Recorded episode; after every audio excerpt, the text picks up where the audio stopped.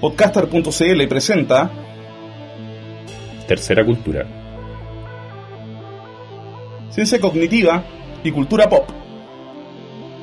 Con Remy Ramos y Ricardo Martínez.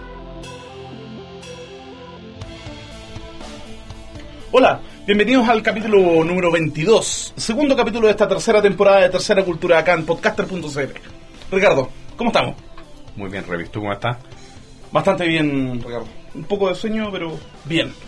Tenemos un invitado ilustre acá, que lo conocimos precisamente por a, a través del programa. ¿eh? Eh, es un gusto realmente, digamos, poder compartir acá en el programa con una persona que, que ha venido siguiendo el programa y aportando con ideas y aportando, digamos, con comentarios y ahora poder, no sé, poder tener una conversación como la que tenemos siempre, digamos, en el, a través de los comentarios y en el blog, pero tenerla acá, en el programa. Démosle la bienvenida a Cristian. Eh, hola, ¿qué tal? Ricardo, Remis, ¿cómo están? Eh, bueno, quería agradecerle sentidamente por haberme invitado al programa. La verdad es que lo escucho bastante y sigo el, sigo el blog, así que eh, muy agradecido. Muy agradecido. Sí, Cristian Prado es antropólogo eh, de la Universidad de Chile Sí. y eh, se ha especializado en antropología cognitiva, lo que a nosotros nos tiene muy contentos que esté acá, además por el hecho de que hasta ahora eh, de antropología no habíamos hablado mucho y no habíamos tratado con especialistas. Entonces es un tema súper apasionante que, bueno, tú, tú mismo nos, nos puedes contar un poco en qué, en qué está eso, el tema de la antropología cognitiva en general. Ah, en general, a grandes rasgos, a ver, en, en la actualidad todo lo que se hace, se trabaja con, en, términos de antropología cognitiva, eh, bueno, desde la revolución que causó Hutchins en todo el, en, en el 94 ya, con el tema de la cognición distribuida, de ahí que se ha venido trabajando mucho como, como dentro de esa lógica. De hecho, los últimos trabajos que se han hecho como en esa línea están, por ejemplo, los trabajos de, de Farsad Charifian, que en 2007 publicó un- una, una propuesta nueva como de cognición distribuida emergente, ¿ya? que era que se anclaba en lo, en lo de mm, en, lo de Hutchins, pero tomaba a la vez, era como un revival de algunas teorías como la teoría de esquemas, eh, modelos culturales, pero teoría de esquemas como resignificadas, digamos. no, no, no en, no en el, en el record computacional que está construida antes. Claro, no en el sentido. Minsky del término. No en el sentido. Minsky del término, justamente. Había Justamente, una, había una, mm, eh, a, a mí me pareció que cuando cuando cuando se, se plantean la- las ciencias fundantes de la o las disciplinas fundantes de la ciencia cognitiva en los años 70 se pone a la antropología de alguna manera, pero en ese tiempo no hay mucho mucho desarrollo. En los 70 sí. ¿Sí? Y en antropología cognitiva, de hecho el 56 parte de la antropología cognitiva, con los clásicos trabajos de Lounsbury y de Goodenough en el Language 56. No, pero en el Language 57, año 56, ahí está. Ya que ya los años, ya la fecha uno se, se, se tiende a tupir. Cuando empiezan a trabajar con análisis componencial. ¿ya? El análisis componencial que se utiliza en, en lingüística estructural norteamericana lo pasan al, al- al tema de la antropología eh, y lo empiezan a trabajar desde la perspectiva del parentesco. Perfecto. Entonces, todo lo que es eh, rasgos distintivos, todo lo que es eh, el trabajo de reconocimiento como de, ya un, como un proto reconocimiento de, de paradigmas, digamos, de, o de taxonomía, de prototaxonomía, se empieza a trabajar en esos años. Ya después la cosa se va por un, por un tubo, ya eh, 79, por ejemplo, James Spradley publica un, un texto que eh, es como que compila la- las bases ya metodológicas de lo que es la antropología cognitiva, dicho sea de paso, la antropología cognitiva tiene un desarrollo eh, histórico y teórico a la par con el desarrollo metodológico. Entonces, una enseña antropología cognitiva necesariamente tiene que enseñar metodología. Sí. Lo que es muy bueno porque eh, los alumnos se suelen quejar generalmente que las teorías no tienen tanta metodología. Entonces, este, en el caso de la antropología cognitiva no ocurre tal cosa. Y por lo tanto y por lo tanto ya en los 70 tiene un desarrollo bastante amplio. Sí, sí, ahí ya está. Y en los 70 ya, después, además con, bueno, eh, cuando Eleanor Roche eh, empieza a trabajar eh, prototipos, ya, y bueno, cuando empiezan a trabajarse teoría de esquemas y después se ancla la teoría de prototipo, viene toda una, toda una revolución de, de- visualizar todo lo que es teoría de esquema como prototipo y se ancla en, estudios de prototipo, en trabajo, de, trabajo de campo, eh, estudios de, de teoría de esquema en trabajo de campo. Y ya el 87 viene como la otra patita de, los- de los modelos culturales. Más o menos. eh, sí, 87. mode- Modelos culturales y ahí ya es como el, otro salto que se da. Y ya después, año 95, ya se está hablando de teorías culturales eh, y está trabajando con el tema de cognición distribuida. La sensación que tiene uno desde, desde afuera, eh, desde como una visión de la, de la ciencia cognitiva, en nuestros casos desde la filosofía y la lingüística, es que no hay tanto desarrollo. Esa, esa es una que no es lo mismo que nos pasa, por ejemplo, con neurociencia o con inteligencia artificial. Eso es verdad. No hay, una cosa como de, Comparativamente no.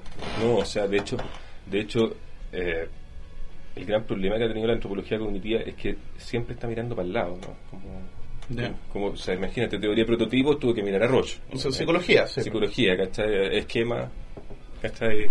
Eh, Bartlett, se, se, se, en Bartlett, ¿cachai? Entonces, no, no hay como una, una cosa que el antropólogo de, hecho, por ejemplo, eh, Roy de Andrade, en el 81, estableció una distinción que era bastante eh, bastante eh, curiosa para un antropólogo ya, ya, más viejo, digamos, ¿no? que decía que en el fondo la, la antropología cognitiva lo que aspiraba era ver cómo es que los patrones cognitivos, digamos, primarios que uno tiene en la cabeza se, se, transforman ya, o, se realizan en el fondo, eh, actúan como, como, como realizativos en culturas determinadas. Entonces, bajo esa fórmula, eh, uno estaría, se tendría a ver mucho, o tendría a parecer mucho que la, antropología cognitiva era una subsidiaria de la psicología cognitiva.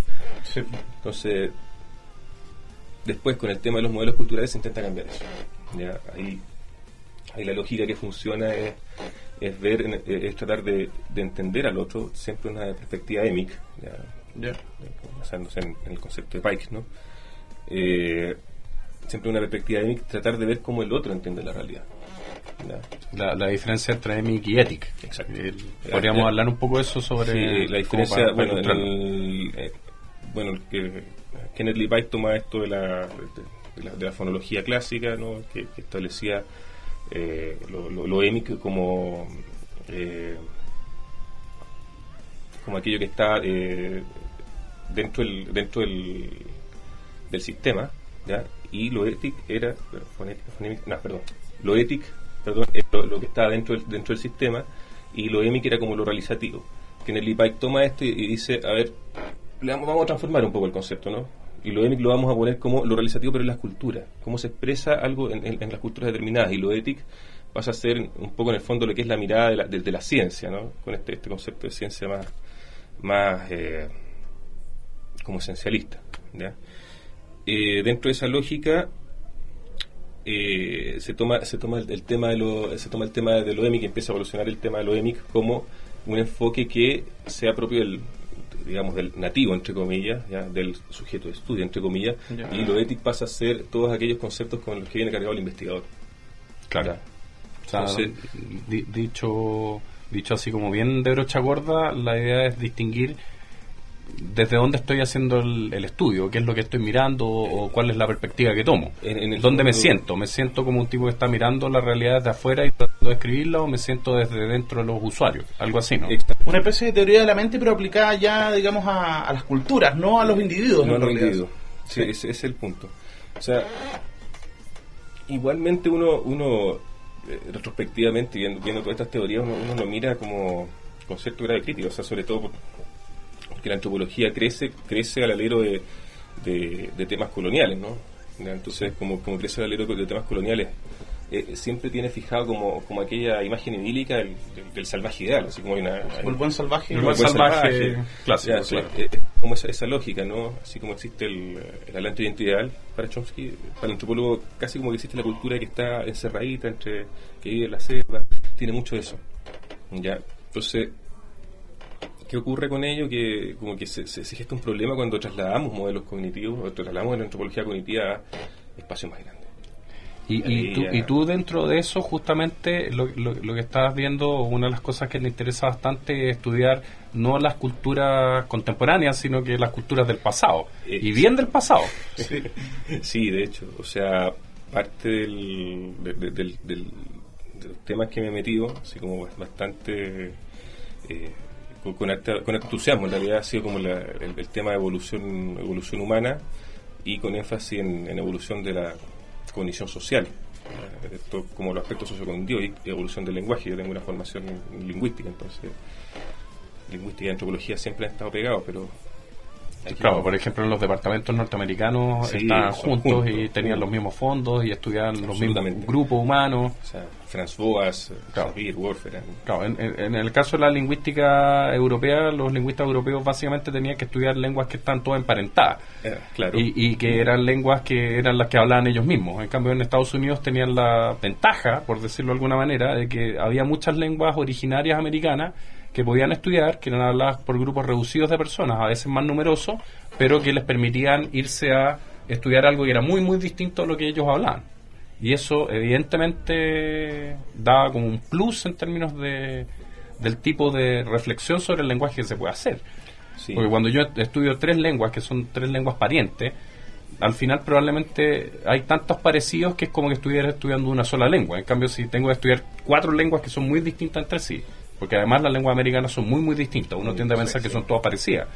Pero hay lenguas que no, no, tienen nada que ver y de repente son de pueblos que están uno al lado del otro. De hecho. Eh, uno, uno de, la, de, la, de, los hallazgos importantes de este, de este año es el, la revelación de, de este craqueo del, del, código genético de los Neandertal. Y entendemos que tú con los Neandertal te llevas bastante bien porque es un tema más más atractivo, de los que más te gusta. Em, ¿Cómo se puede hacer un estudio émico, tomando la perspectiva de los usuarios, cuando estamos estudiando grupos que son grupos que desaparecieron hace decenas de miles de años? O sea, ¿cómo tengo la impresión de que la antropología es un, es un trabajo muy de campo y muy de la guía y a la hora. Entonces, esa distancia probablemente pone un montón de dificultades. Eh, claro, las pone, de hecho, las pone. Mire, el, hay un caso, claro, hay, hay, hay un tipo de, estudio ya que se realiza, que, nació en los 80, que se llama los estudios de arqueología procesual. ¿Ya? Ya. Los estudios de arqueología procesual que intentan, creados por Lewis Binford, hay que decirlo, eh, intentaban simular las condiciones del pasado en el presente. Y para eso, ¿qué es lo que hacían? Caracterizaban una cultura del pasado, cultura desaparecida, ¿ya? eh, trataban de ver el tipo de herramientas que tenían, eh, el tipo de, de, sistema económico, sistema político, sistema religioso que tenía, y trataban de buscar una cultura, en lo posible, en el mismo sector, que fuera más o menos similar y de acuerdo a los patrones que encontraban, patrones de asentamiento, patrones de, iconográficos que encontraban en, en, los sitios. Entonces después siguen con esta cultura a, ver cómo es que vivían, cómo es que trabajaban. Se hizo ese estudio muy, se, trabajó mucho con, con, con cazadores recolectores. ¿ya? Entonces, eh, lo que más se le criticó ese tipo de estudios después era que el mismo creador del, de la metodología eh, arguía que, pese a que era bastante interesante el estudio, arrojaba muchas luces, uno jamás podría llegar a comparar lo que ocurría en, el presente con lo que ocurría en el pasado. Las condiciones eran absolutamente distintas. O sea, por el solo hecho de estar el investigador ahí metido, ya todo cambiaba. Entonces, eh, eh la arqueología, ¿qué es lo que ha hecho? Ya como se ha dado cuenta que no puede recurrir mucho a, este tipo de cosas, para entender cómo, cómo funcionaban los sistemas humanos de antaño, se ha tendido a establecer estudios mayoritariamente deductivos. Es decir, se va con su carga teórica a tratar de buscar lo que la carga teórica le, manda, en el fondo. Y dentro de esa perspectiva, eh, gran parte de los arqueólogos son bastante materialistas. O sea, se fija mucho en lo que es el sistema económico, eh, las relaciones de poder, ya eh, la dialéctica, digamos, que se puede establecer entre cada uno de los de, las, de las, culturas que se, que se, encuentran en contacto, por ejemplo. ¿ya? Pero aún así uno dice, pucha, falta algo. ¿Y qué es lo que falta? Lo que falta es lo que ha descubierto graciosamente la genética. Que la genética eventualmente puede darnos más luces respecto a, cómo eh, ocurrían cierto tipo de relaciones, ¿ya? que los que ha podido llegar a inferir la arqueología eh, a través de, ciertos estudios. O sea, creo que uno de los hallazgos más grandes que se ha, que se ha derrumbado desde lo que era la arqueología interpretativa ¿ya? es el tema de que, eh, bueno, esto ya hace varios años atrás, ya que se, se, estableció esto, que, eh, o sea, no tantos años, 2006, los neandertal habían tenido algún tipo de contacto y cruces con los, con los homo sapiens. Eso era algo que era bastante anatema hace un Era, par de- sí, o de sea, años, era tabú pla- plantearlo. o sea, era, ¿Era casi una especie de zoofilia o...? Eh, claro, era no, no- solo eso, era una cosa así como que uno estaba cometiendo un pecado científico al plantear eso. o sea, era bastante- Claro, o sea, no era, no, no era ni siquiera desde un punto de vista como moral o, o, claro, mezcla de... No, o sea, era, era algo que, o sea, se, se hablaba ya en ese tiempo que seguramente existía incompatibilidad genética, que por qué no había neandertales acá, eh, o, o que, por ejemplo, era imposible, o sea, hasta el día de hoy se, hay gente que reclama respecto a, a- a- pues, le reclama la genética, de hecho, porque dice que en el fondo, si eh, un neandertal eh, hombre dejaba embarazada a una sapiens mujer, la sapiens mujer no tenía eh, el canal de parto adecuado para hacer parir a, los- a- los niños neandertal que eran eh, muy cabezones. Claro, o sea, si ustedes de hecho ven un esqueleto neandertal y lo comparan con un esqueleto Sapiens. esqueleto sapiens, el canal de parto en el neandertal es mucho más grande. Ya, Porque efectivamente eran eran más cabezones, y tienen tienen eh, una masa masa encefálica mayor que el que el sapiens. O sea, el neandertal tiene 1750, entre 1200 y 1750, sapiens tiene entre 1200 y 1700 lo más grande. Pero el común del neandertal era 1750, o sea, era Gran cabeza. gran cabeza. Y el neandertal era un tipo robusto, un tipo de, de- de huesos anchos, en el fondo. Caja torácica ancha. como- Y las caderas, de hecho, también son anchas. De, de hecho, por eso tenía problemas para correr, dice. claro, siempre, siempre se muestran en esta, caminando con, con, con cavernícolas, claro. Sí. Eh, que no, no eran muy buenos para perseguir a los animales, tenían No, que, no, no. que herirlo y después se demoraban varios días en, en llegar a buscarlo. O sea, Eh, y, y no solo eso, sino que eran, eran además muy... ¿Cómo, cómo diré? Eh, podría interpretarse como muy aguerridos, porque eran capaces de enfrentarse a, una- a un animal frente a frente y el animal los hería y él, ellos lo seguían casi. Claro, esa, esa es otra cosa que, que, por ejemplo, tenían, si, si, si mi memoria no falla, he visto que, que, que algunos estudios muestran que, eh, por ejemplo, lanzar proyectiles no eran tan buenos. Eh, claro, y eso, eso, eso también tiene... Sea, no tenían muy buena puntería, no podían correr muy bien. O sea, Claro. y no, no por, no por, el- no No, por echarlo al saco, o sea, al, al contrario, lo que queremos hacer es resaltarlo. Pero, pero efectivamente, eh, Tenían, claro... da la impresión de que, de que en el contexto ecológico en el cual se encontraban, que era un contexto muy deprivado aparentemente, estamos hablando de los Sí. que hab- habitaban en el norte de Europa, porque entendemos Sí. que también habitaban más al sur. eh, al norte de Europa era- y, y también eh, hacia eh, Eurasia en general. Claro. Europa y Asia. Claro. China sí. Rusia. Claro, pero pero pero eran, eran, eran espacios en los que, claro, tenía alguna ventaja adaptativa su contextura, pero también les daba muchas desventajas en términos de cómo interactúan con el ambiente. Más, más que la adaptación, esa interacción más cultural, como que se veía bien era, era, era compleja, o sea, de hecho se movían como por territorio específico, ¿no? Eh, y al momento de, eh, ¿cuánto se llama? De- a- al momento de, de- de seguir era como que tenían que seguir a las presas que iban viajando, o sea, si las presas decidían viajar, ellos viajaban detrás de, las presas. ¿Y eso significa que en general tendían a no producir asentamientos más permanentes? Claro, pues a ver, es que depende, hay como patrones migratorios. ¿Ya? Ya, o sea, de- de- de- en, en- en algún momento el neandertal se, se, se queda como en, en- en un espacio determinado, ya eh, y si, si, por ejemplo, para la época de las glaciaciones, los neandertal, cuando empieza a... Se retiran. Se, se retiran, cuando empieza a retirarse el hielo, y, o cuando empieza a aparecer el hielo, los, los neandertal pensemos que están 300.000 años, más o menos, antes del presente, y... eh, eh, o sea, pasaron varias épocas glaciares, a eso, a eso voy. Cuando habían como épocas glaciares, el neandertal eh, iba siguiendo la presa que se, que se iba y se escapaba, digamos, dependiendo del, del estado del Y, clima. y se escapaba para los lados Para más... o más frío, dependiendo de cómo era la presa, no sé Claro. si mamut, ya no sé si empezaba a hacer mucho calor, si para el lado más frío, si hacía más frío, ya. Pero era, era, pero cuando digamos estaba, eh, estaba como cerca de, ciertos sectores, eh, tenía como comportamiento de estar cerca de donde los animales tomaban agua, como un comportamiento similar al que tenía el hábilis, por ejemplo, ya. Que era, en el fondo, si, si hay, si hay presas cerca, me, me, mantengo como, como cerca de la presa. Pero todo, no había como una, una necesidad, digamos, de, o sea, no había como una, un intento, como se ocurrió en el Sapiens, digamos, como por, por eh, pero bueno, ocurrió mucho después también, ¿no?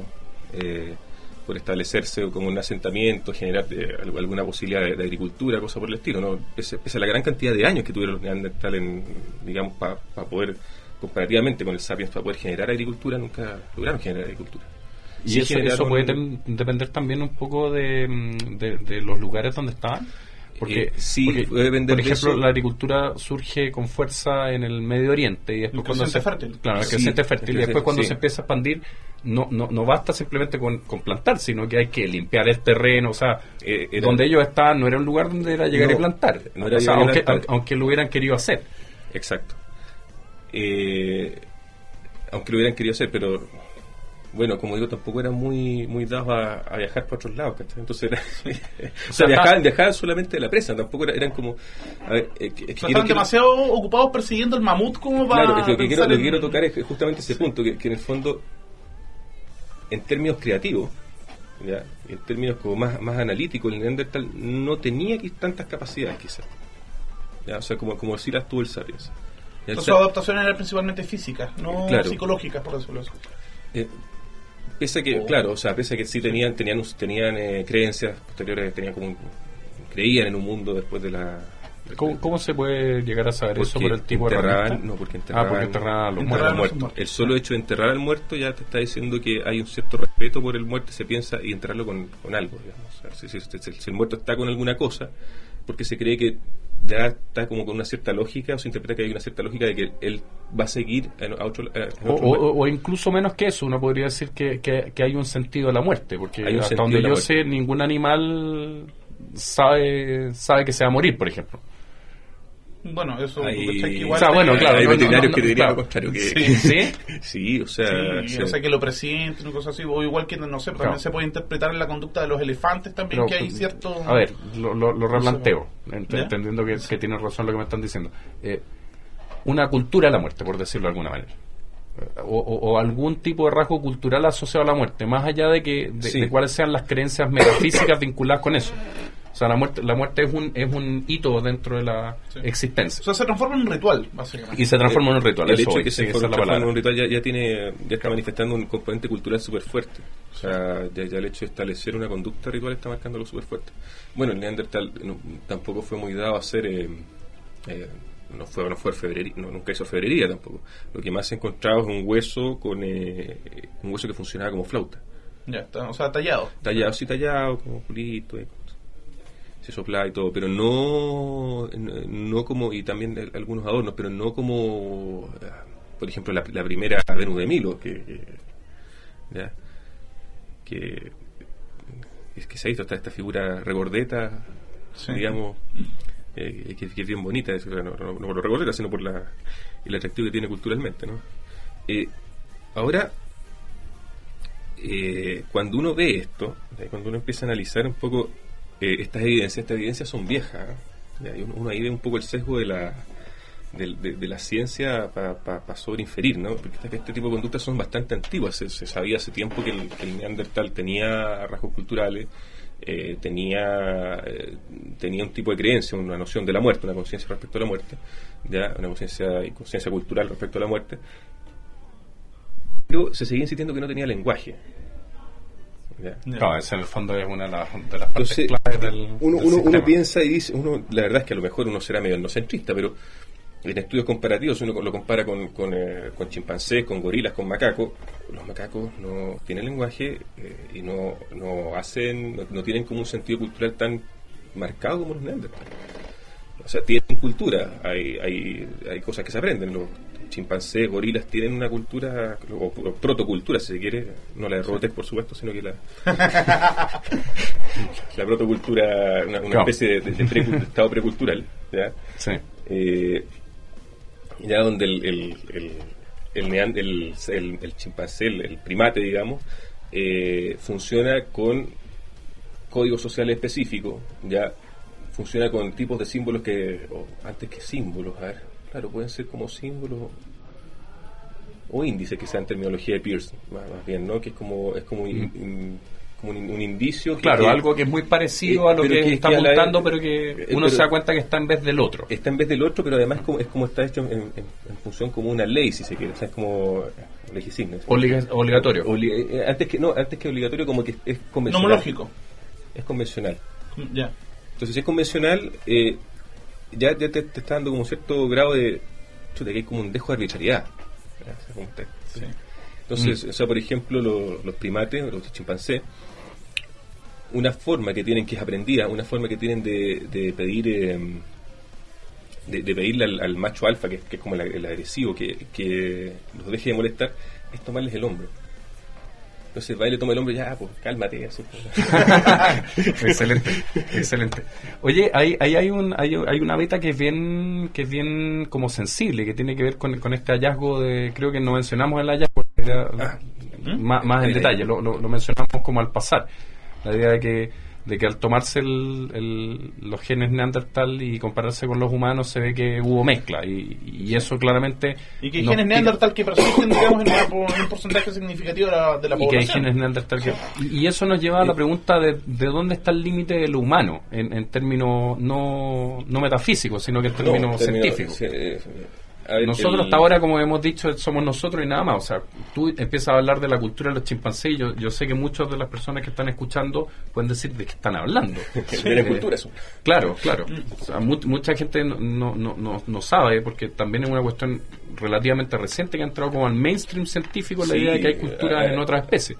O sea, si, si por ejemplo un cuervo es capaz de mentir, que ya, ya, ya, ya es una operación protológica, ya, O coordinarse, digamos, establecer acciones coordinadas, ¿cachai? Donde para obtener, digamos, una meta, Claro, anticipando, claro. digamos, la... O ocupar instrumentos. O sea, hay un montón de como cuestiones que antiguo... A ver, voy, voy a ir a una cuestión como muy sencilla como de, de, de- de- primero o segundo básico. Cuando me enseñaron eh, sobre la- lo, lo que eran ciencias sociales versus naturales, la distinción que se hacía era, ni siquiera estamos hablando de comprensión del medio. Lo que se decía era que estaba el mundo de lo artificial y estaba el mundo de lo natural. Y se decía que los seres humanos teníamos cultura y las otras especies tenían instinto. O nosotros teníamos Claro. inteligencia y las otras especies tenían instinto. Sí. Y eso ha prevalecido, yo creo que en el, en el fondo común del conocimiento y, y, y- y hoy día está bien desbaratado. está Sí, o sea, de hecho, la, la noción de que lo humano, digamos, no sea un fenómeno natural en sí mismo eh, no tiene casi ningún asidero. O sea, la distinción entre humanidades por un lado y, y ciencias naturales por el otro, ¿cachai? O sea, igual es una cosa que podría verse incluso como artificial. ¿cachai? O sea, que- es lo que pasa precisamente con las interdisciplinas. O sea, Sí. tú te dedicas a la antropología, pero tienes también estudios en lingüística, digamos, y como mencionabas al principio también, siempre como eh, se están tomando prestados conceptos, digamos, y teorías de lo, que pasa al lado. Sí, Entonces, el límite, digamos, que se hace, digamos, entre lo, lo humano, digamos, y lo natural acá, en este caso, es borroso, por decirlo menos. ¿cachai? Sea, de hecho, o sea, es, eh, es bastante, yo diría que es bastante feo. Más todavía si ahora, por ejemplo, todos los estudios, eh, los estudios de neurociencia que se están haciendo, que están mostrando que hay una, que, que biológicamente, que modularmente en, en términos cerebrales, ya no, no- Sí. no en términos, eh, en términos fodorianos, ya, eh, modularmente tenemos eh, como sectores del cerebro preasignados genéticamente para funcionar. O sea, o sea, y de hecho toda esa, esa reasignación genética tiene que ver con, con un tema evolutivo, o sea, hay, hay una inter- interacción con el medio, hay elementos internos que están eh, que están dentro, de que, como posibilidades genéticas, digamos, como diría, eh, eh, como diría Gould, eh, en contraposición a Dennett, por supuesto, ¿no? que, que Gould dice que en el fondo uno tiene que fijarse en las posibilidades internas de los, en posibilidades genéticas internas para poder efectuar un, un salto evolutivo y Dennett es más es menos eh, ¿cómo diré? Menos cerrado en esa posibilidad sino que establece como que el cambio puede ser y, y es ¿no? Ya. Si, no, si me pueden corregir, ustedes son expertos en Dennett por lo que me he dado cuenta. Bastante fanáticos en necesariamente, Dennett. no necesariamente expertos en Pero por lo menos fanáticos en, en Dennett. Tienen ahí esa. Les gusta el, lo he escuchado mencionado varias veces. Sí, uno que Santa Claus. sí Santa Claus es nuestro... Bueno, vamos a hacer nuestro intermedio musical de siempre, pero esta vez en vez de tenerles un fricazo, digamos, eh, le pedimos a Cristian que seleccionara, digamos, un tema, digamos, de su biblioteca personal. así. Ah, muchas gracias. Eh, bueno, el tema que quería que, que- que colocaran es eh, Hunted by a Freak eh, de Moway. ¿ya? Un, un- un temazo, un clásico ya, de, de uno de sus últimos discos. Espero que les guste. Bueno, vamos con Moway acá en Tercera Cultura.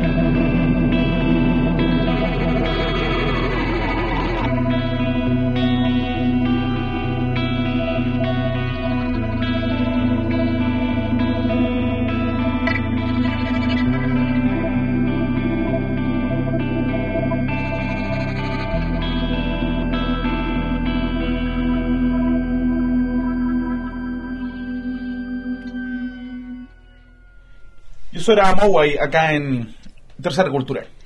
Estábamos conversando afuera, digamos, a propósito de genes y porcentajes, que es un tema bastante interesante.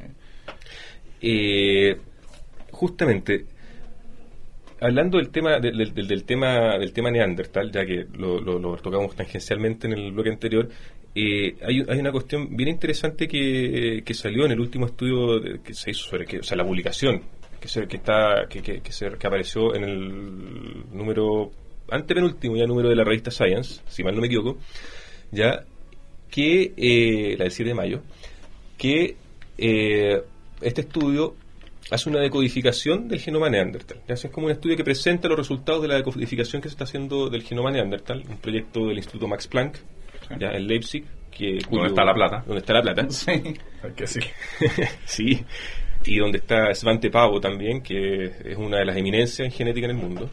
A todo esto, el paper, bueno, que es titulado algo así como un esbozo, digamos, de la secuencia del genoma neandertal, y vamos a dejar el link en el blog para que lo visiten en terceracultura.cl. Estupendo, eso para que lo lean, lo lean todos, porque en realidad está tan interesante. Un elemento bien interesante que aparece ahí es que dice el, artículo que el aporte, que es que efectivamente hubo eh, como eh, una mezcla entre Neandertal y seres humanos. Entre sapiens. Sapiens. Sí, porque. sí, ahora que, ahora que estamos relativizando el concepto de ser humano, claro, sapiens. Claro.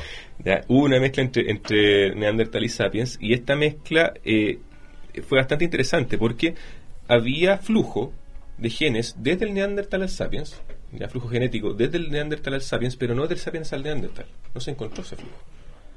Ahí eso, es lo primero que, llama la atención. O sea, había quizás una incompatibilidad receptiva de parte del, Neandertal respecto al Sapiens. Y otro detalle interesante es que, de acuerdo a lo que ya decía su antepado, que el, aporte de los genes Neandertal no, habría, no, habría, no sería mayor al 4%, entre un 1 y un 4%. Tampoco establecen como los genes específicos que fueron como donados por los Neandertal a, los Sapiens. Pero, eh, o sea, un podían hacer un niñito de papá Neandertal y mamá Sapiens, y, pero al revés no, no está tan claro. O sea, es que también podría haber sido un niñito de... O una niñita. O, un, también, pero un niñito de, de papá Sapiens y mamá Neandertal. Eh, era, efectivo, porque, lo que pasa es que es un híbrido el que nace. Claro es como un híbrido. Entonces, bueno, ya habría que ver, yo la verdad es que no, soy especialista en genética, tengo que decirlo. Hay profesores de la Universidad de Chile que eh, donde yo hago clases que sí son especialistas, pero me parece que el, tema el tema de las mezclas no es no es eh, es como lo que permanece en la especie, digamos, si nace un niñito neandertal el niñito neandertal no asumió los rasgos del sapiens, nació nomás. O sea, nació, nació y, como que se echó lo, del Sapiens. Porque hay que entender que hay, hay una compatibilidad genética también, si no, no jamás hubieran podido establecerse las cruces que, se supone hubieron. Ahora, otro dato interesante es que eh, este trabajo también muestra cierto tipo de genes que son propios del Sapiens. Muestra que hubo un desarrollo específico en, cierto tipo de genes que son propios del Sapiens. Eh, eh, a través de, de, de, una muestra, digamos, que, que, se, que se toma como de, SNPs, que se llaman, que son el son eh, single nucleotide em, single nucleotide se me, se me, olvidó, bueno. Pueden revisarlo en el artículo. Sí, además que en el blog lo vamos a poner. Sí, póngalo un al SNP en WIB sí, al SNP, sí póngalo al SNP en WIB, SNP que son, son porciones de nucleótidos que varían solamente en, una juntura de, digamos, de dos nucleótidos, por ejemplo, T y G, ya eh, varían eh, en, otro, en otro gen similar, digamos, en, otro, varían en C y T, por ejemplo. En vez de T y G aparece C y T. Entonces esa variación se, se empezó a estudiar en, los neandertal y en los humanos y se estableció como una suerte de proyección. ¿ya? De, proyección sobre cuáles eran los genes, estos, tipos, estos tipos de SNPs que divergían. Descubrimiento interesante. Distintos tipos de genes eh, vinculados a eh, eh, adaptaciones ambientales y, curiosamente, adaptaciones ya que, se podría denominar como más culturales o características más sobreculturales de los sapiens, aparecían como distanciándose diferenciadas. Por ejemplo, a ver, una cosa más ambiental, el gen TADA, THADA, ya eh, que se había reducido de los Neandertal. El Neandertal como que tenía el gen más o menos construido y el Sapiens como que lo como que se, se, mermó ese gen, como que perdió, perdió pedazos, una cosa así. Actualmente, las alteraciones en el gen TAA en seres humanos eh, están vinculadas a la diabetes tipo 2. ¿ya? O sea, son cambios que afectaron el metabolismo. ¿ya? O sea, los neandertales tenían una dieta con clima frío específico. ¿ya? Los, los sapiens que venían de climas más tropicales, ¿ya? Eh, al, mezclarse con, con el, con el neandertal, te- te- lógicamente te- ya existía una incompatibilidad genética por el medio. Ahora, hay genes que son genes cognitivos que llaman que llaman, que llaman este, este investigadores, eh, específicamente Green y su séquito de, de investigadores que se aparecen en ese artículo, que son más de 30 me parece, ¿ya? Y uno de ellos es el, es el gen DIRK1A, ¿ya? Que es el gen eh, implicado en el síndrome de Down. O sea, cuando es el gen que influye, que, que permite que haya tres copias del cromosoma 21 y se genera el síndrome de Down. ¿ya? Es decir, no, no hay... eh, eh, supondría que los neandertales no, ten- no tenían este, este problema eh, de niños con síndrome de Down. Eh, tampoco tenían problemas con los esquizofrénicos. Aparentemente no había esquizofrénico entre los neandertales. ¿ya? El gen que está que se ve como evolucionado, o propio del, del sapiens, antes bien, es el NRG3. ¿Ya? Las mutaciones en ese gen eh, indican como una suerte de susceptibilidad a la esquizofrenia. No es que, Sí, claro, que no, el, gen van a claro, ser esquizofrénicos, ¿no? claro. Pero, pero es que indican como una sus- susceptibilidad. Ahora, hay una hay un hay una, una- un artículo que leí en una página hace, hace poco de- de- dentro de esto mismo que eh, una página web no, no me acuerdo la dirección en estos momentos pero que vinculaba el tema de este gen con el tema de la creatividad en, en los seres humanos Sí, yo también lo leí, eso salió hace poco. salió Sí. hace bien poco. De, Sí. de hecho, era un experimento de psicología cognitiva que, que le pedían a personas que resolvieran tareas creativas y después veían el componente genético por un lado y también hacían fMRI. Si mi Mm, memoria claro. no- Y cuando hacían el fMRI se activaban zonas que estarían vinculadas con... No me acuerdo, o sea, tiene que ver con el procesamiento de dopamina y con no me acuerdo Mm. exactamente qué zona específica que es en la que la dopamina tiene pro- causa problemas con claro o sea si comportamiento menos- esquizofrénico. claro o sea, si menos, O sea, es creatividad. es que, de, de hecho, algunas personas incluso han llegado a hablar de que el lenguaje podría podría estar vinculado con. Claro, con NRG3 claro, que estaría vinculado con. Ahora, podemos tirar para el cielo la cantidad de genes que se han Sí, tirado como sí. posible. sí absolutamente partiendo por FOXP2 Claro. ¿Y qué pasa con FOXP2 Eh, según estos estudios? Ah, quería terminar con otro gen. Sí, claro, Sí, por, favor. para otros dos genes, el, el CADPS2 y el AU- AUTS2, están implicados en el autismo y también están modificados en el, en el ser humano respecto a los neandertales. O sea, los, los neandertales no tenían ni esquizofrénicos, ni autistas, ni gente con síndrome de Down, aparentemente. O sea, por, por el, el- el- Por al el pool genético, Por el por el- genético sí. que tenían, ¿ya? Y el otro es, eh, que es interesante, ya es el, el RUNX2, ¿ya? que genera qué cosa? Displasia cleidocraneal. ¿Ya? ¿Qué quiere decir eso? Que la displasia cleidocraneal significa que hay un cierre retardado de suturas craneales, o sea, decir, que nosotros todos nosotros nacemos con la cabeza abierta en el fondo y se nos Sí, va se cierra se cierra hacia el año o dos años de más o menos. Ahora, cierre retardado puede ser porque a lo mejor el Neandertal, como era más cabezoncito, necesitaba más plasticidad en la cabeza. No sé, se me ocurre como adaptación adaptación para, para- para un mejor nacimiento, un mejor pacto. Eh, también eh, tenían como clavículas hi- hipoplásticas y una caja torácica en forma de campana. Eso es como el como, como los detalles característicos de ese, de, ese gen, que entrega ese gen. Ahora, un tema importante que no se menciona acá, que eh, Evans en 2006 lo menciona como bastante, eh, como, como un rasgo interesante, pero lo menciona como suposición, es el tema del microcefalín. ¿ya? El microcefalín es un gen que, bueno, se pensaba hasta hace poco que era, que era un gen que influía en, en- en el crecimiento del cerebro, Sí. pero hay un estudio de O Good sea, entiendo que Microcefalía, significa eso, sí, claro. sí. Era el estudio de los- los- claro, una falla en ese gen produce la microcefalia. Claro.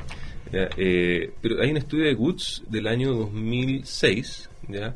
que dice que no es tanto que produzca una, una variación en el cerebro, el gen, sino que en la caja craneal. Como esa lógica. Entonces, claro, pues, evidentemente si la caja craneal es chica, el cerebro va, no, va a crecer mucho más. tampoco. ¿Ya? Entonces, eh, hay, hay, hay como hay un, un- un dejo de- di- distintivo. Y también hay un estudio reciente que se hizo en, una- en- en- en China, si mal no recuerdo, que eh, asocia el microcefalín a eh, el crecimiento característico en poblaciones de China, o sea, en poblaciones ori- orientales. Crecimiento hay como forma craneal en poblaciones orientales. O sea, se, se corroboraría lo que dice Woods. Y, la otra, y el otro punto que es clave es el que tiene que ver con, con el lenguaje y las lenguas. También. Y las lenguas en particular. O sea, lo que se ha visto en, en estudios de diferencia entre tonales y no Sí, tonales. sí, las también. tonales son las, lo- son las lenguas que el tono de... cu- Cuando yo digo estoy feliz, estoy feliz, estoy feliz, significa lo mismo eh, en términos de lo que significa la palabra. Ca- cambia el sentido como más pragmático o lo, o lo que significa, pero las palabras dicen lo mismo. En cambio, si yo digo ma, ma o ma, Eh, en varía. chino varía, varía el significado, son palabras distintas. De hecho, si tú dices en chino, por ejemplo, eh, "wo hai ni de ma, si no me equivoco, estás diciendo eh, yo quiero a tu mamá. Si yo digo "wo hai ni de ma, yo quiero a tu, ca- eh, quiero A tu caballo. a tu caballo. Claro, Claro. claro. esa es No, perdón, es ma, mamá y ma, caballo. Ahí está. Tiene, que ver con cómo se... Eh, es el tono. y- y para, para un hablante occidental es muy muy difícil adquirir eso porque Complejo. parece que además está la complejidad de que, de que el- la versión antigua es la que está en las lenguas tonales preponderantemente. Exacto.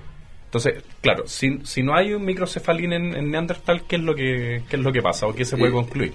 O sea, o bueno, sea, a ver, también puede ser que los estudios no lo han dado como resultado. A ver, claro, a ver, de partida se supone que el microencefalín entró a todas las poblaciones humanas por introgresión. ¿Qué quiere decir eso? Que, digamos, por ejemplo, esto es una, poner un ejemplo, Homo erectus, de que, que vendría a ser el anterior, tenía este gen, se separa la rama sapiens, se separa la rama neandertal, que se supone, antes de neandertal estaba heidelbergensis, se supone, ya todo eso es una especulación, ya, y eh, Sapiens no la tiene, después avanza el tiempo, Sapiens se junta con Neandertal y vuelve a entrar al gen microcefalín. Hace 36.000 años. 36 mil, 35 mil, si no me equivoco, 36 mil.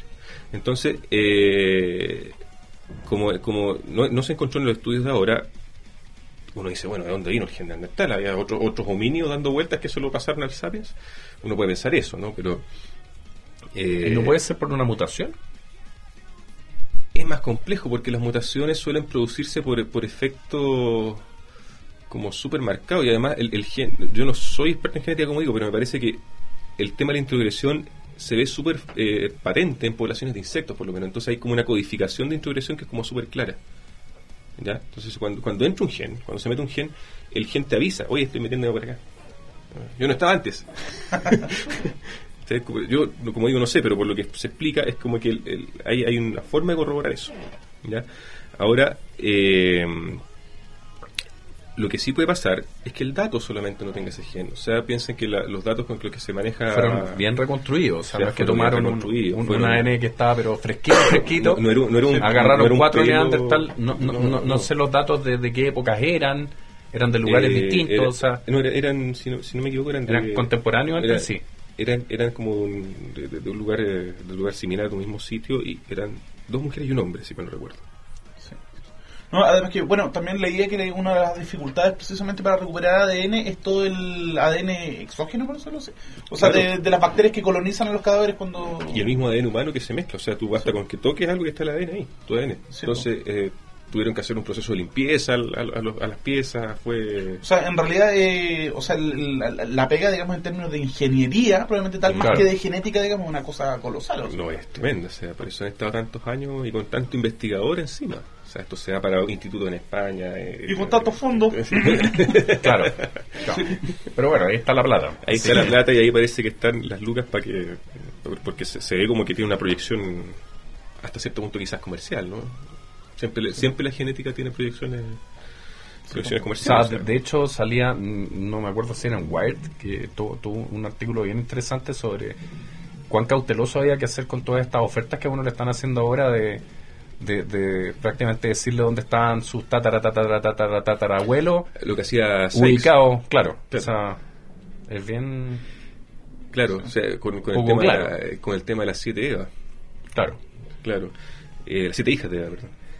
Ah, ¿Cómo se llamaban? ¿Te acuerdas tú Eh, de memoria? ¿Cómo se Eran, eran nombres de, de, de personajes. Uh. Era- eran todos Claro. con nom- nombres que tenían que ver con el lugar donde él suponía que habían aparecido y quién era como la diosa o algún personaje importante. Entonces, si era B corta, era Venus. Bueno, hay- habría que explicar Claro. eso también, para, Claro. para no perdernos. Ver, eh, creo que, podemos podemos ir avanzando hacia el tema de qué pasa Ahora, con. Sí, eh, a ver, voy a mezclarlo Sí. tiro con eso, para que, para que no nos vayamos. A ver, pese a que el estudio no encontró microcefalín, y el microcefalín sí se encontró, por ejemplo, en poblaciones que er- er- no, no eran del África subsahariana, sino que eran del África sahariana y, y- Eurasia, digamos, Europa y Asia, ahí se encontró el gen microcefalín, eh, pese, eh, y, se- y de hecho, si ustedes hacen un estudio en las poblaciones mundiales, el 75% de la población tiene gen microcefalín versus un 25% que no tiene. 70-75%. Claro, y ese 25% los chinos se hallar como el 22, una cosa así, porque porque, porque en, en esa zona de China del, del, de- de- de la- del área cantonesa es donde, Claro. donde está el, el- el- el- La otra versión. claro. Ahora, lo- lo- los africanos, claro, tienen. Subsaharianos no tendrían este gen.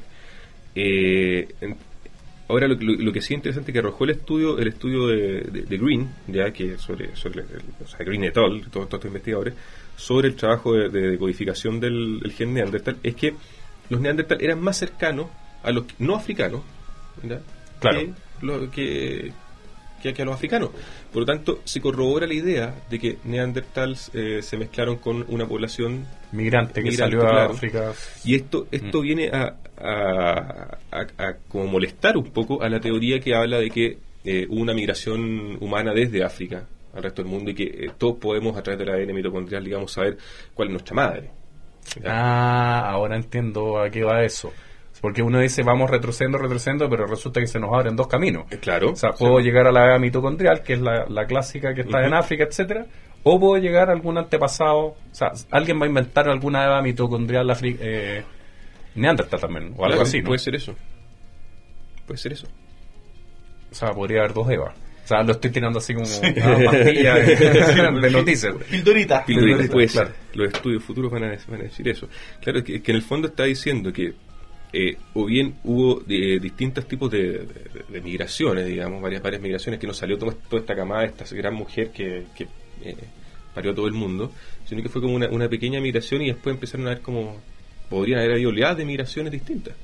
¿Y qué pasó con, por qué no, no se no se ven, no se ve presente, o sea, cuál es la, lógica de, digamos eh, de la gente que está en, en- en la parte subsahariana? ¿ya? ¿Por qué hay diferencias genéticas tan marcadas? Yo la verdad el estudio de Sykes, no lo que es el que eh, tiene la teoría de las siete hijas de Eva, las siete mujeres que habrían sido las madres de toda la humanidad. eh, De- de las europeas, de las la- europeas, de las europeas, de las sí. europeas, no me parece que no considera a, la- a las mujeres africanas pues no, que no, no- no se sabe cuál será la, la, las africanas en este caso No, no, no, pero, pero está, o sea... Pero eh, la- la vincula- Las versiones son, entiendo que son 38 versiones de, de, de, de la ADN mitocondrial. ¿Mm? Y de esas 38 versiones hay 7 en Europa. Eh, primordialmente de europeos tradicionales y no migrantes contemporáneos. Pero vi- vieron, por ejemplo, que en Japón creo que hay 9 o 13. Y, y así sucesivamente. En África entiendo que hay, creo que es S1, S2 y S3, algo así, que son como las que vienen directamente de... Viene- Pero viene- bueno, bien enredado el cuento. viene Podemos poner el gráfico en el... sí eh, viene el estudio Claro, bien etnocéntrico, claro. Él dijo, aquí aquí me voy a hacer millonario, dice Claro. que tienen siete. Y además le ponemos nombres como, ¿cuáles eran los nombres, Remy? Eh. Le ponían Venus, eh, Elga. Son como todos nombres como europeos femeninos más o menos populares. claro O históricamente populares. tiene, tiene como esa lógica.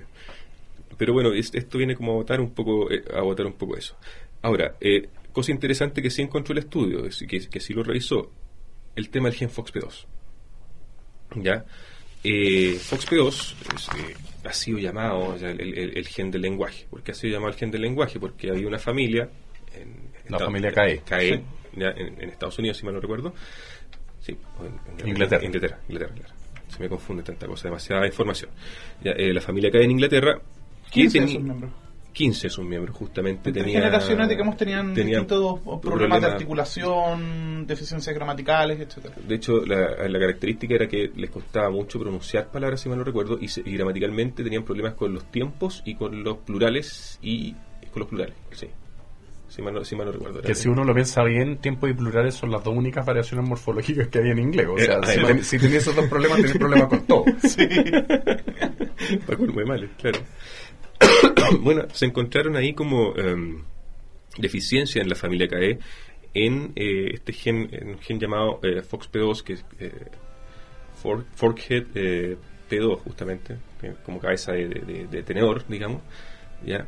Y se encontraron como eh, deficiencias en, en, en cierta- en ciertas posiciones específicas. ¿ya? Entonces se empezó a especular respecto a que este bien podría ser el gen del lenguaje. ¿Ya? Claro. ¿Ya? Entonces eh, se empezó a, a- a trabajar eh, en distintas como áreas para, ver, eh, para estudiar el tema del gen FOXP2, eh, para verlo con, compararlo con, con los neandertales, y se descubrió que los neandertales tenían un gen similar al ser humano, FOXP2.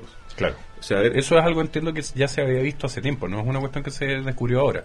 Esto fue el año del estudio de Krauss 2007, ¿ya? Eh, que mostró que, por lo menos en lo que, en lo que es eh, las posiciones 911 ¿ya? y 977 del exón 7, que el exón es como un grupo de, de cadenas de nucleótidos, antes de que se corte a, a partir de un, de un ARN eh, de corte, digamos, que, que- que limita la- el crecimiento de, de la- de los genes, ahí había un problema.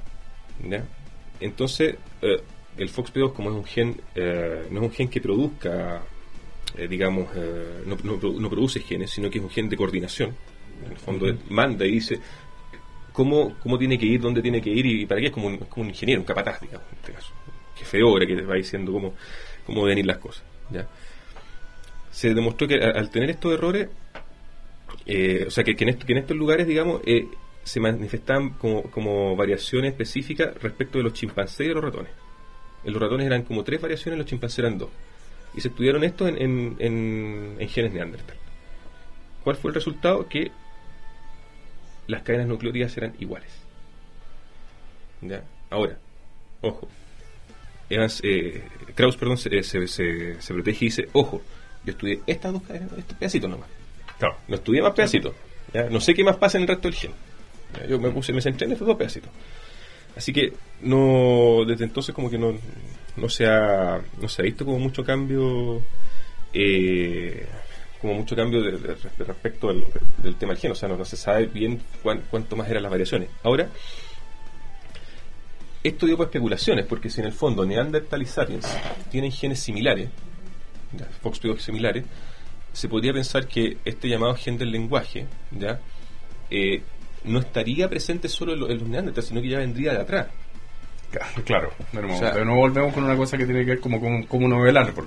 Claro, Claro, o sea, si viene más atrás significa que que ya está haciendo alguna cuestión antes, al menos genéticamente y quizás comportamentalmente también. Eh, de hecho, o sea, a ver, bueno, ahí nos podemos ir, eh, lo, podemos juntar con, con Michael Corvallis, ¿ya?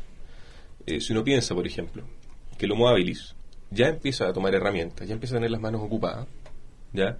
Ya Eh, necesitaría, ya necesitaría- comunicarse verbalmente. Homo, Homo habilis es el primero que le, que le crece mucho el cerebro. O sea, ya, ya tiene una capacidad craneal, eh, una capacidad cerebral mucho más grande que, que las que tenían los australopithecus. ¿Ya? O sea, de 400 centímetros cúbicos que tenían los australopithecus pasa a 800, más del doble. Eh, principalmente por el consumo de, el consumo de carne. ¿ya? Que se se- hay, hay quienes dicen que era supuestamente carne carroña. Y hay otros estudios que dicen que, era, que eran caza. Y hay estudios que son más sensatos que dicen que eran ambas cosas. Eh, entonces, el, el, Homo habilis es el que fa- fabrica herramientas. ¿ya? Y la, gracia de estas herramientas es que. Eh, ¿Cuánto se llama? Eh, le, empieza, em- empieza a utilizarlas para fines específicos. O sea, ya, ya empieza, si uno, si uno se extrapola esto como a nivel de concepto, uno dice, estos compadres ya tenían como capacidad de conceptualizar que un ejercicio determinado le iba a entregar una herramienta determinada para un elemento, para hacer una, un- una acción determinada. Tenían un modelo cultural, ya como creado, y ya estaban modificando el medio a través de otras herramientas. O sea, no es solo que ut- utilizaban como los, como los monos o como los cuervos, que pese a que modifican una rama para sacar eh, insectos de un, árbol, eh, no utilizan otras herramientas para fabricar la herramienta. Este otro sí utilizaba otras herramientas para percutir las herramientas que, que utilizaba para la casa. Entonces ahí ya uno puede empezar a pensar que hay un cambio, eh, tanto eh, a nivel, eh, de, ya estamos pensando que son medianamente bípedos, entonces hay un cambio a nivel de, de- postura, lo que implica que seguramente estaba ya bajando la, la laringe más, ya hay un, un- un mayor consumo proteico, lo que aumenta el cerebro, y hay, sobre todo lo que dice Corvallis, hay una ocupación muy grande de las manos. ¿ya? Si se piensa, eh, se compara con los chimpancés, los chimpancés tienen mucho manejo eh, gestual en su lenguaje, tienen mucho lenguaje gestual.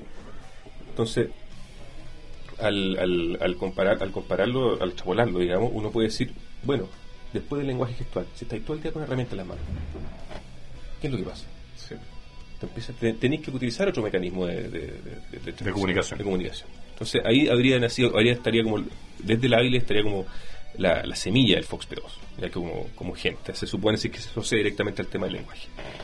Ya, eh, ahora, eh, el FOXP2, una, hay una cosa interesante. eh, de acuerdo a un estudio de NAR que hizo el 2009, NAR hizo una cosa bastante interesante. Le sacó los genes al- al- a, los ratones del FOXP2, los que tenían diferencias con, con los seres humanos, y le puso los, los, del, los del humano, lo- las cadenas de nucleótidos. ¿Ya? Entonces, eh, ¿qué es lo que pasó? Que se dio cuenta de, de varias cosas. O sea, bueno, ya se había descubierto que el FOXP2 eh, trabajaba y, y, digamos, operaba a nivel cerebral como eh, transformador de los ganglios, de los ganglios basales. Entonces se dio cuenta que algo está pasando acá. Lo- lo- los ratones empezaron a tener como ciertas modificaciones. Eh, una primera modificación bastante interesante es que aumentó la longitud dendrítica. De las dendritas de las neuronas, aumentó la longitud de las dendritas. Eh, se incrementó también la depresión sináptica de largo plazo, ya que es la que determina esa, la, la- la- la depresión sináptica de largo plazo, está involucrada en todo lo que es la elección de comportamientos adecuados en el ser humano. O sea, si yo, por ejemplo, soy un desubicado, Sí. es porque tengo una mala depresión dendrítica, o, o el medio, o mis, mis circunstancias me han hecho tener una mala depresión dendrítica. O sea, de- depresión sináptica, perdón, no dendrítica, depresión sináptica. ¿Ya? Y otra cosa bien interesante que pasó es que tenía tuvo alteraciones en, lo- en- en las vocalizaciones, los- o sea, los tonos. Los tonos que, que, que ejecutaba el ratón eran como mucho más altos que los del resto. Y otra, otra cosa interesante es que los ratones que, te- que hizo ratones con déficit también de FOXP2, los ratones que tenían déficit se morían a los tres días porque su, su rango de, de vocalización no alcanzaba a tener eh, patrones ultrasónicos adecuados para que la madre le fuera a dar leche. Ahora, ¿cómo, eh, ¿cómo vemos esto con, con, con- con los Neandertal? O sea, los Neandertals tenían el mismo gen, tenían ya una, una estructura eh, o tenían un... un- un- que hay que pensar que el FOXP2 se combina con muchos otros genes que o sea, o sea, hay que verlo como dentro de todo un Sí, pool genético. no. ¿ya? Eh, el tema es que el, el- el- el- si lo mezclamos, si lo vemos en el- desde el Neandertal, ya el Neandertal ya tenía o tendría ciertas capacidades más o menos asumidas. O sea, de hecho hay eh, tengo una, una grabación de que, que hizo hizo Liederman, Liederman eh, eh, eh, que, es un autor muy muy muy dedicado a analizar el tema eh, el tema Neandertal. Se obsesionó tanto que quiso crear una simulación de voz de cómo sería el, Neandertal en base al, a, a, digamos la posición del cráneo, el hueso yoides, ya, que es el hueso que está acá como en la garganta, que regula los movimientos de la lengua y, y el paso de aire. ¿ya? Y es, es, es bastante fea la... la- A la- por favor, ponga, ponla ahí. Escuchémosla. Ah, esto es Instant Neandertal. A ver de nuevo. Obviamente la simulación no le quedó muy bien. Supone que eso es una E. Sí. Una E Neandertal. Claro, suena como una E. sí. Oye, Remis, eh, Mira, eh, a propósito de la relación del FOXP2, digamos, en este, y los estudios hechos en esta familia, resulta que también se ha encontrado de que no solo, digamos, eh, la mutación en este gen provoca, digamos, deficiencias en el lenguaje, sino que también provoca deficiencias, digamos, en, Sí. en, en las habilidades musicales, ¿cachai? O sea, la percepción de tono, digamos, e incluso en el ritmo, ¿no? Lo cual va, digamos, en apoyo, digamos, a la evidencia de que la evolución del lenguaje y de la música, en cierto modo, habrían tenido una especie de, no sé, pues habrían Claro. seguido un curso común, así. O sea, y el tema de la creatividad y, y aparte el, el tema del desarrollo del ganglio, de los ganglios basales, porque los ganglios Sí. basales están eh, hechos para temas de repetición, para temas de coordinación. Claro. Sí, o sea, está claro, eh, cae de cajón. O sea, está como todo conectado. Bueno, se nos van a quedar definitivamente varios temas en el tintero, pero Sí. bueno, yo creo que podemos, a ver, aquí, a- a- aprovechando, digamos, el, eh, el momento, sí. Cristian, ¿podemos contar, digamos, con un artículo tuyo para el blog? Ah, En el futuro cercano, ¿sí? No, pues, o sea, no me estoy Eh, amarrando para ahora al tiro, sí, pero... sí, podría sí. sobre un tema específico como este, sí. Así como algo, algo divulgativo, sí, sí puede ser. Sí, Sí. Porque esa es la cuestión, pues, o sea, eh, eh, pasamos muy por encima, digamos, por muchos conceptos. De hecho, eh, siento que el programa, a pesar de que ya va, llevamos más de una hora, digamos, igual se me hizo corto en ese sentido. Sí. Entonces, bueno, vamos a cerrar, nos despedimos, mandamos saludos a nuestros amigos de siempre, los podcast vecinos, digamos, a, no sé, pues, onda, bueno, a todos nuestros amigos en realidad para no perder mucho tiempo en los saludos, ¿ya? Y vamos a cerrar, nos vamos con un tema de Pearl Jam, a, a quienes mencionamos, digamos, en el capítulo anterior, digamos, a propósito de, de los 90. Vamos con Do the Evolution, del disco. Yield. Cristian, muchísimas gracias. digamos. Muchas gracias a ustedes por invitarme. Y bueno, nos estamos escuchando y leyendo la próxima semana aquí en Tercera Cultura en podcaster.cl. Chao. Chao.